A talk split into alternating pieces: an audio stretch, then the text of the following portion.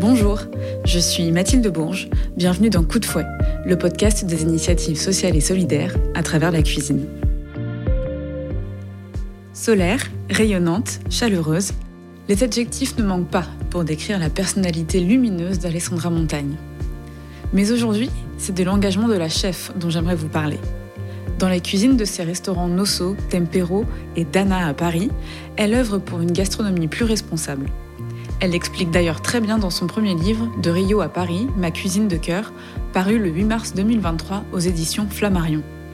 Dans cet ouvrage, la chef née au Brésil et arrivée à Paris à l'âge de 22 ans écrit C'est la cuisine qui a rempli le trou béant que mon passé m'avait laissé dans le cœur. Parce que la cuisine lui a tant apporté dans sa vie, c'est à travers elle qu'Alessandra Montagne souhaite partager des petits moments de bonheur, conviviaux, qui nourrissent aussi bien l'âme que le corps, mais font aussi beaucoup de bien à la planète qui en a tant besoin. Bonjour Alessandra oui, bonjour. Avant d'entrer dans le vif du sujet, euh, je voudrais un petit peu que tu te présentes avec tes mots, ton parcours, d'où tu viens et ce que tu fais aujourd'hui. Oui, donc voilà, je m'appelle Alessandra Montagne, je suis cuisinière euh, et euh, chef de trois restaurants. Donc il y a Dana, là où nous sommes aujourd'hui dans le 8e, qui est dans un centre de bureau opéré qui s'appelle Querc. Euh, c'est assez confidentiel. Euh, j'ai Nosso, qui est un restaurant plus gastronomique dans le 13e. Et j'ai Tempero, qui est une épicerie, cave à manger, cave à vin, un lieu hybride où euh, on adore recevoir, où on peut passer des longues après-midi en famille à manger des petits pains de queijo, mmh. un lieu de vie.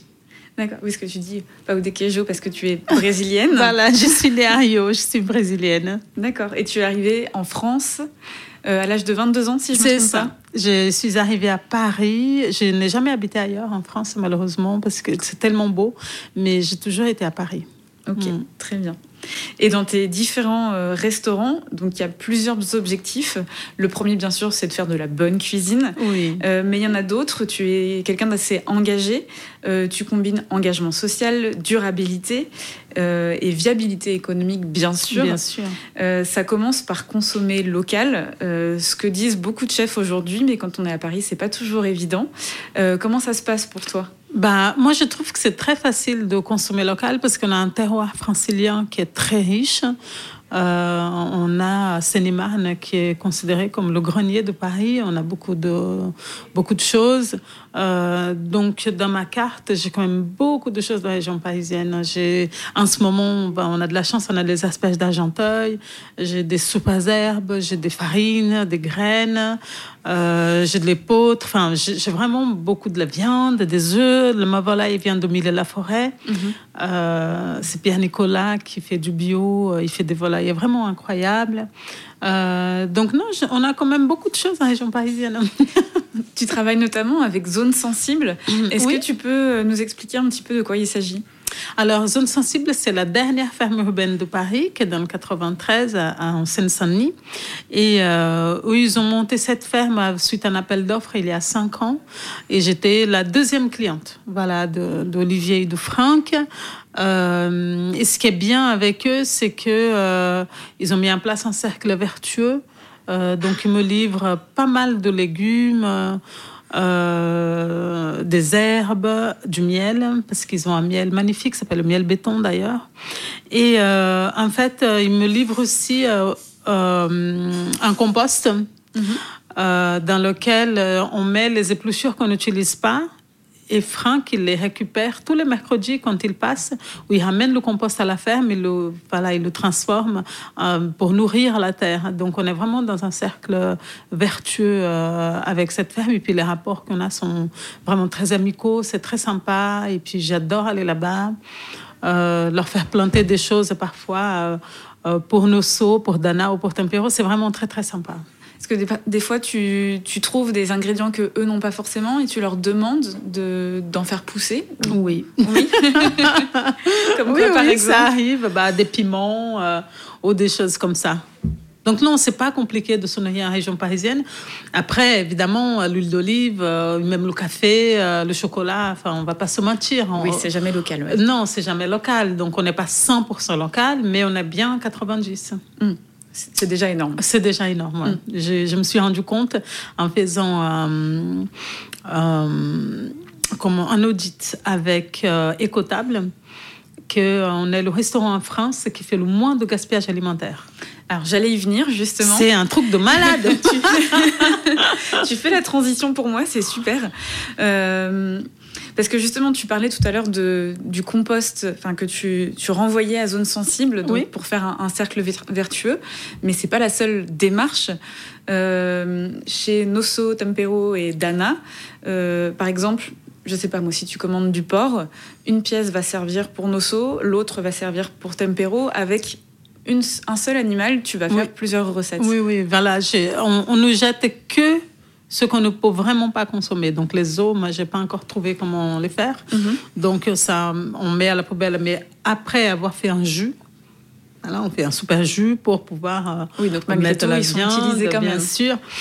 Euh, mais euh, on utilise absolument tous les parures. on fait vraiment attention à la peau. on jette rien, rien, rien, rien. On fait vraiment super, super attention. Et ça, pour moi, c'est impossible de jeter de la nourriture. Moi, j'en suis incapable. Moi, je peux pas. Et justement, parce que du coup, tu as publié un livre qui est sorti le 8 mars dernier, où euh, il y a beaucoup, beaucoup de recettes, on y apprend euh, ton parcours, ton histoire, et il y a aussi pas mal d'astuces et de recettes anti-gaspi. Euh, je pense notamment à l'œuf mollet avec la crème de verre de poireau, il y a du vinaigre avec des écorces d'ananas, des recettes pour faire des fumées de bouillon, des poudres de pain, etc.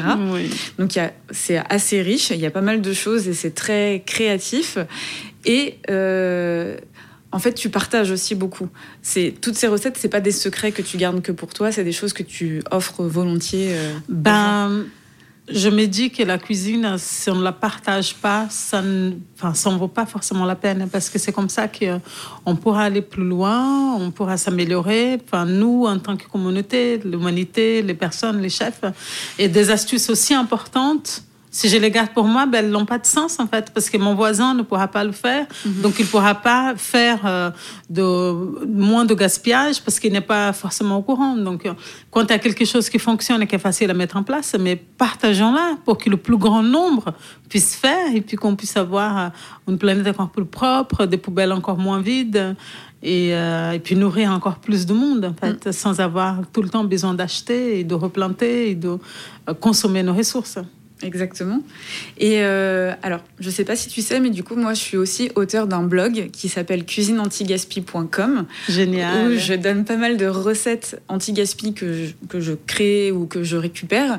Et j'en récupère aussi auprès des chefs. D'ailleurs, sur le site, on peut retrouver ta recette de gyoza avec des restes de poulet rôti. Yes Le poulet du dimanche soir. voilà. Midi, qu'on mange le soir, un gyoza, un raviol, un soupe. C'est ça.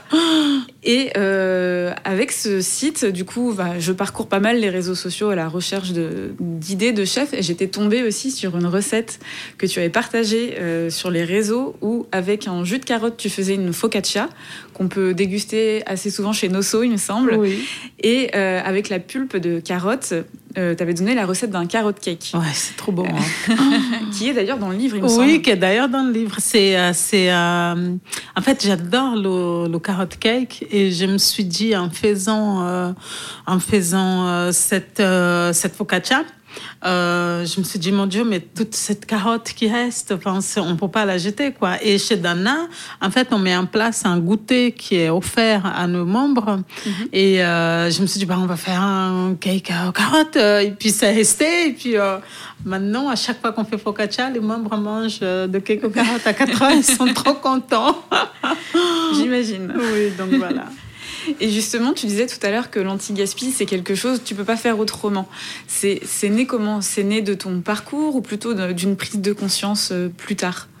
Ah bah c'est né de mon parcours parce que euh, j'ai grandi dans un petit village au Brésil. Euh, où il n'y a pas de gaspillage alimentaire parce qu'on élève nos bêtes, on, plante nos légumes, nos fruits, on gaspille pas en fait. Mhm.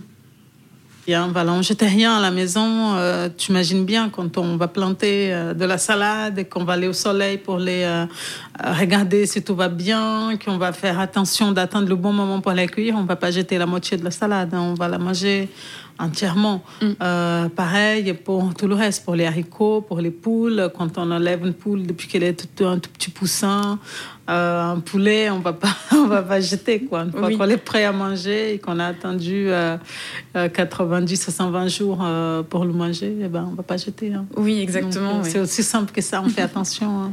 On fait attention et aussi quand on a moins les moyens, on fait en sorte de moins jeter aussi. Bien sûr, de moins, de encore moins jeter. Mm. Ça, c'est ça, c'est évident. Donc, j'ai grandi dans cette philosophie où on fait attention, on respecte la nature, on respecte ce qu'on a, euh, le travail qu'on a eu pour pouvoir cultiver tout ça. Et en ouvrant mon premier restaurant déjà à l'époque, euh, je connaissais tous les donc déjà là-bas, je faisais moi-même mes cueillettes. Donc tu imagines bien que quand euh, on prend la voiture le dimanche matin et on va à la ferme de Biltan et que toute la journée on cueille des légumes, des fruits, des pommes, on ne on va pas les jeter. Hein. Oui. Voilà. Euh, et puis ensuite, on rencontre les producteurs, on respecte leur travail, on voit leur engagement, leur passion pour euh, les produits qui nous amènent avec tant de fierté. Pareil, on ne va pas jeter. Enfin, du coup, c'est devenu comme ça, quelque chose d'assez simple, de transformer, de faire en sorte de tout utiliser. Voilà, c'est devenu quelque chose de logique. Oui, exactement. Oui. Et il y a une phrase que je trouve très jolie euh, dans, dans, ton livre où tu dis, parce que tu as été élevé par tes grands-parents, où tu dis euh, Je suis arrivée comme un cheveu sur la soupe qu'ils partageaient déjà avec leurs neuf enfants. Oui. Et donc il y avait aussi cette notion de on est nombreux, euh, la nourriture ça coûte cher, donc voilà, pas question de, de pas gâcher. Pas question de gâcher, oui. Ils avaient neuf enfants mes grands-parents, j'étais la petite dixième, euh, comme ça, qui sortait de nulle part. Donc, oui, il fallait nourrir toute cette famille. Exactement, oui. Et justement, euh, toute cette notion de euh, anti-gaspillage, ça va aussi avec la solidarité, aider parfois des gens dans le besoin. tu as notamment participé à un dîner euh, au Réfectorio à Paris. Euh, pour ceux qui ne connaissent pas, c'est un restaurant solidaire où on cuisine des invendus euh, à destination de personnes en situation de précarité. Est-ce que tu peux me raconter un petit peu cette expérience? Ah ben, En fait, j'y vais souvent au Réfectorio. J'essaie d'aller une fois par mois. J'y étais d'ailleurs mercredi dernier. c'est pas, je sais pas, c'est quelque chose pour moi, c'est tellement essentiel d'aller là-bas. J'ai euh, besoin de partager avec les autres euh, un peu de ce, de ce que j'ai aujourd'hui et donner de mon temps. Ce n'est que euh, justice par rapport à tout ce que la vie m'a rendu. Mm. je serais peut-être moi à leur place. Enfin, moi, il n'y a rien dans mes dans mes rêves les plus fous, j'aurais jamais pu imaginer d'arriver là où je suis aujourd'hui, hein, d'être là en face de toi, en train de te raconter des choses. Euh, donc quand je vois ces personnes-là, voilà, j'ai envie en fait de partager avec eux, ou qui ne peuvent pas choisir ce qu'ils vont manger, qui parfois c'est leur seul repas de la journée. Mhm. Euh, ça me fait plaisir. J'adore être avec eux. J'adore sans aucun jugement, peu importe qui est, euh, d'où ils viennent, s'ils ont fait, si c'est des gens, des anciens détenus qui n'ont pas de maison et qui sont dans une assoce, du coup ils sont là pour pouvoir. Il n'y a pas de jugement. J'ai mhm. juste le don gratuit, sans rien, en attendant un retour.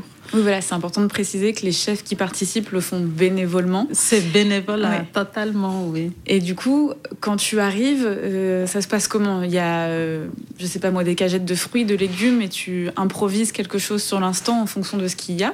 Oui, en fait, c'est du don alimentaire. Donc, c'est le supermarché qui leur dépose euh, des choses, des invendus.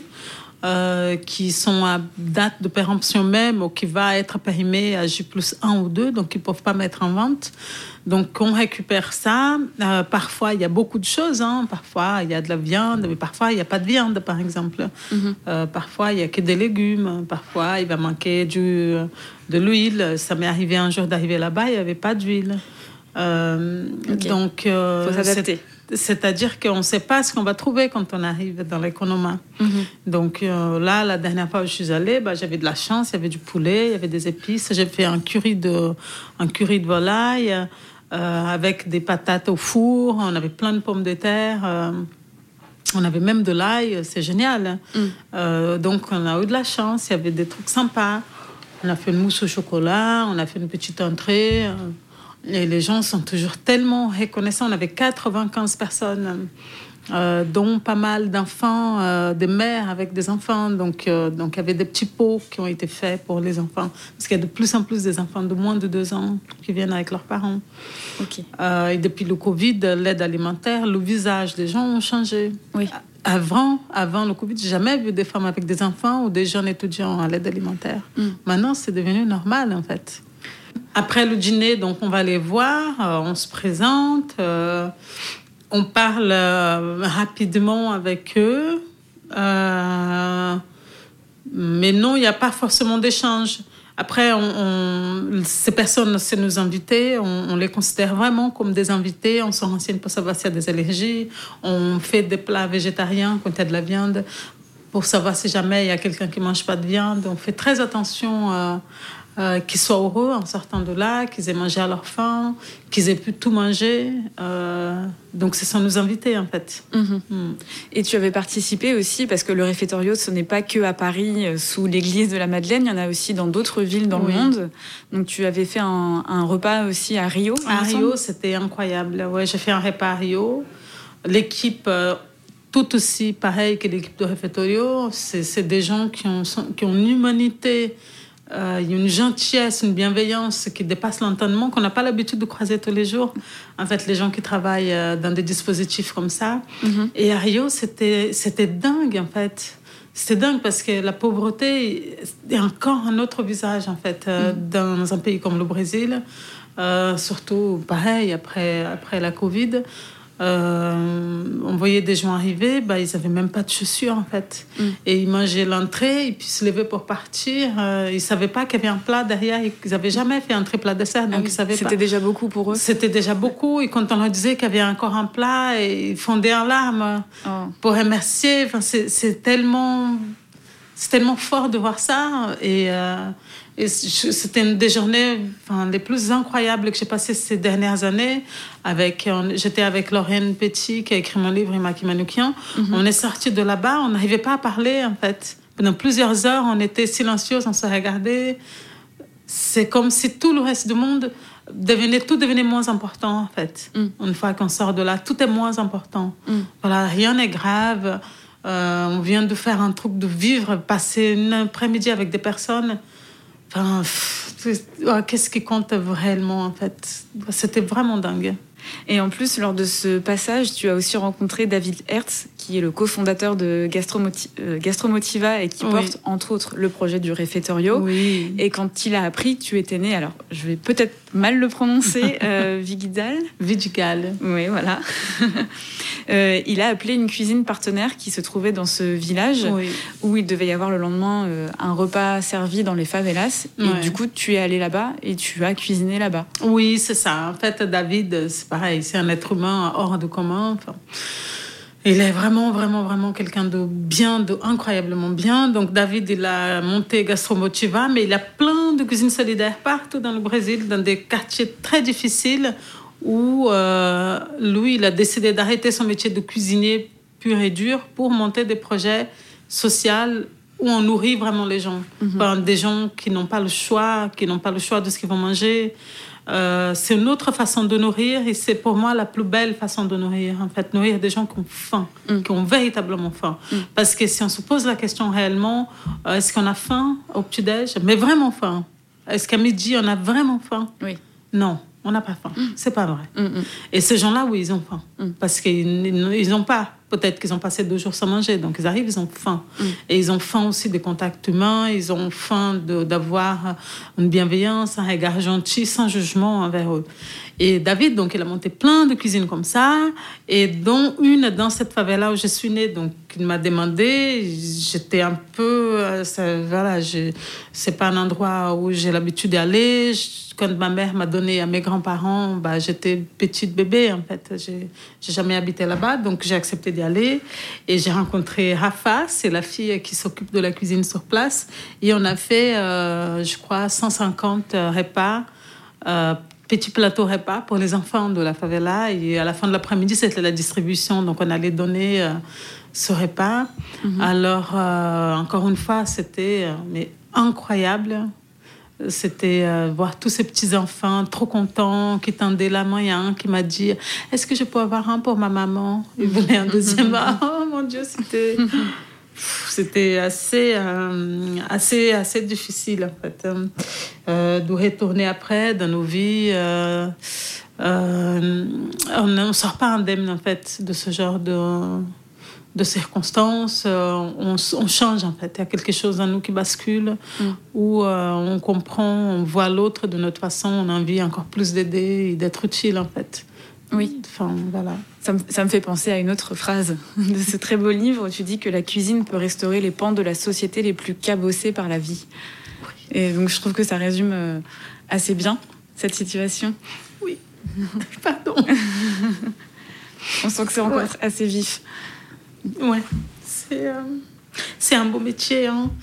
Euh, nourrir les gens, quand on part du principe que euh, qu'être chef ou être cuisinier, c'est d'abord nourrir et nourrir ceux qui ont besoin, bah, ça prend toute une autre dimension. Mm. Voilà.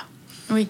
Et, et, même toi, tu disais aussi que ça a été, la cuisine, ça a été comme un, un ascenseur social euh, pour toi ah, euh, t'aurais jamais pensé en non jamais dans une famille où on pense euh, la cuisine n'est pas un métier en fait non pas du tout jamais j'aurais pu imaginer être là aujourd'hui je suis tellement reconnaissante tellement tout le temps parfois j'y crois pas quoi tellement c'est incroyable tout ce qui m'est arrivé et dans ma famille, il n'y a pas de cuisinier en fait. Personne cuisine de façon professionnelle quand euh, la photographe qui était avec moi leur a montré les photos qu'elle est dans nos livres et ce que j'ai cuisiné en France, mhm. ils étaient dans l'incompréhension totale. Ils ont dit, mais c'est quoi? C'est à manger? Mais pourquoi tu fais ça? Euh, C'est n'importe quoi. Il est où l'ouvrier, l'haricot Étaient genre choqués de voir que je cuisinais ces assiettes comme ça, pour eux, très bizarre. Oui. Euh, il y a un monde en fait qui, qui nous sépare euh, et en même temps on est tellement proches. C'est un truc, je suis désolée, il me manque. Mais c'est dingue quoi la différence, comment on est, comment on est différent aujourd'hui et comment on est proche en même temps parce que euh, né dans ce village, être élevé par des gens aussi simples euh, pour qui il n'y a que l'essentiel qui compte, mais ça m'a mis un bouclier en fait qui me protège de toutes ces superflus euh, auxquels on, est, on a accès, à ce trop mm. auquel on a accès en Europe. Et, et puis voilà, ça, ça, me garde les pieds sur terre. Et, de comprendre les choses comme elles sont vraiment et ne jamais basculer dans le trop. Oui. Parce que c'est ça, c'est que chez, nous, aller au restaurant, c'est quelque chose, c'est un événement, c'est un plaisir. Bien sûr. C'est pas quelque chose de vital, c'est vraiment pour un moment partagé. Eh ben, bien sûr, bien sûr, c'est un moment de partage entre amis, entre familles. Il faut que ça reste bon, il faut que, ça, que les gens soient contents en venant. Et puis, au-delà du restaurant, on a trop de choses disponibles aujourd'hui. C'est mm. trop tout ce qu'on a. On a besoin d'avoir du paire de chaussures, on a besoin d'avoir un iPhone, je ne sais plus combien, quel numéro. Non, on n'a pas besoin. Mm, mm. Mais bon, il y a des gens qui perdent ça, euh, ils perdent un peu euh, leur sens, euh, la tête, etc. Moi, je suis contente hein, d'avoir ma chaussure, mais si je l'ai plus, je sais que je peux vivre sans. Oui. C'est pas grave. Mm, voilà, ça, il faut que chacun fasse un chemin, en fait. Oui. Euh, se demander vraiment qu'est-ce qui se passe aujourd'hui si j'ai plus rien, j'ai un sac à dos? Oui, qu'est-ce qui est essentiel? Qu'est-ce qui est essentiel aujourd'hui? J'invite chaque personne à faire cet exercice et à se poser la question. Eh ben, sur ces très belles paroles, euh, je te propose qu'on passe en cuisine oui. euh, pour préparer donc une recette qui est issue de ton livre, oui. qui est une crème de pain. Oui. Le, le pain rôti, c'est vrai que c'est quelque chose qu'on a tous euh, chez soi. On gaspille environ 9 baguettes par, euh, par Français par, euh, par an. C'est énorme. ce qui est déjà énorme, effectivement. on en fait tous du pain perdu, de la chapelure, etc. Mais il y a mille possibilités. Ouais. Et, et, donc, c'est ce qu'on va voir tout de suite ensemble. Je vais t'expliquer toutes les étapes. Donc, d'abord, on va prendre du pain rassis. Donc, on va le mettre dans un dans une petite plaque à long four. Là, ça, c'est le pain de hier, d'avant-hier. Voilà, vraiment, c'est euh, rassis, rassis. Quoi. On va les faire griller pour avoir en fait le goût du pain toasté. D'accord? Ce qui est très bon, ce goût de grillé. Un petit peu torréfié. Un, un petit, petit peu... peu torréfié, voilà. Donc on le coupe un petit, on le coupe un petit morceau et ensuite on le met au four.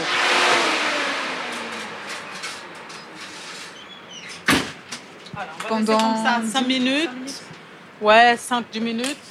Et pendant ce temps-là, on va couper euh, des, des oignons et de l'ail qu'on va faire revenir. Voilà, tranquillement. On va donc couper, euh, émincer grossièrement l'oignon. hein. On n'a pas besoin de le couper très fin.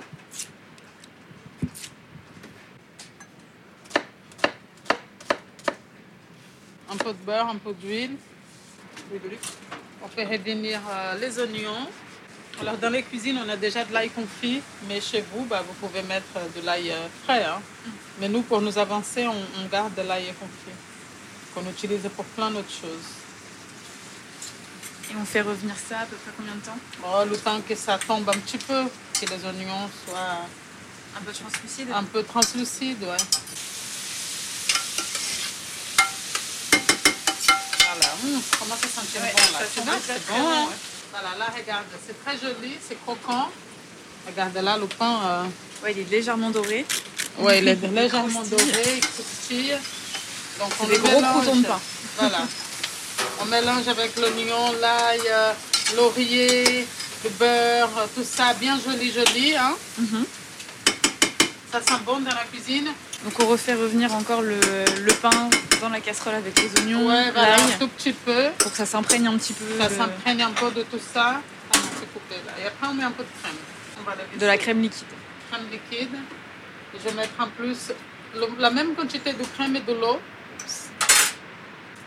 Et on laisse cuire ça pendant 20, 20, 25 minutes. Et dans 25 minutes, on mixe, on Ouais. réassaisonne et c'est terminé. Et une fois que c'est terminé, on en fait quoi? Bah, quand c'est terminé, bah, on mange, soit en mode velouté le soir.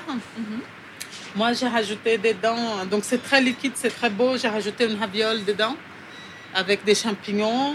Mais euh, on peut manger ça avec des pommes de queijo, c'est les petits pains brésiliens. Oui. Le soir, comme un petit velouté, on peut mettre du fromage, fromage. râpé. Fromage râpé par-dessus, c'est très très bon, comme un velouté en fait. Ok. Ah, c'est un velouté de pain, quoi. Est-ce qu'on peut aussi mettre des, des croutons de pain pour si on a Oui. encore du parassis en Oui, plus bien sûr, on peut mettre des croutons de pain en plus par-dessus euh, et le manger, euh, et le manger comme ça. Ok. Donc une recette anti-gaspi qui coûte pas cher et qui est pas très compliquée. Bah ouais, c'est vraiment pas compliqué. hein. Là, pour le coup, euh, plus simple que ça, euh, je vois pas comment. hein. Merci beaucoup Alessandra. Bah, je t'en prie, c'est avec grand plaisir. J'espère que nos auditeurs vont refaire ça chez eux. J'espère aussi. C'est le partage. Pour en savoir plus sur Alessandra Montagne, son parcours hors du commun et sa cuisine, je vous encourage vivement à acheter son magnifique livre De Rio à Paris, Ma cuisine de cœur, écrit par Lorraine Petit et illustré par les superbes photos de Maki Manoukian. Vous pouvez aussi retrouver la recette de crème de pain d'Alessandra Montagne sur les réseaux sociaux de Coup de Fouet le podcast, ainsi que sur cuisineantigaspi.com. Merci à Émilie, Alizé et à l'ensemble de l'agence Neroli d'avoir rendu possible cette rencontre avec Alessandra Montagne. Merci aussi à Benjamin Brotte pour le mixage et l'habillage sonore de cet épisode. Si vous l'avez aimé, n'hésitez pas à mettre des étoiles ou des commentaires. Quant à moi, je vous dis à très vite pour un nouvel épisode.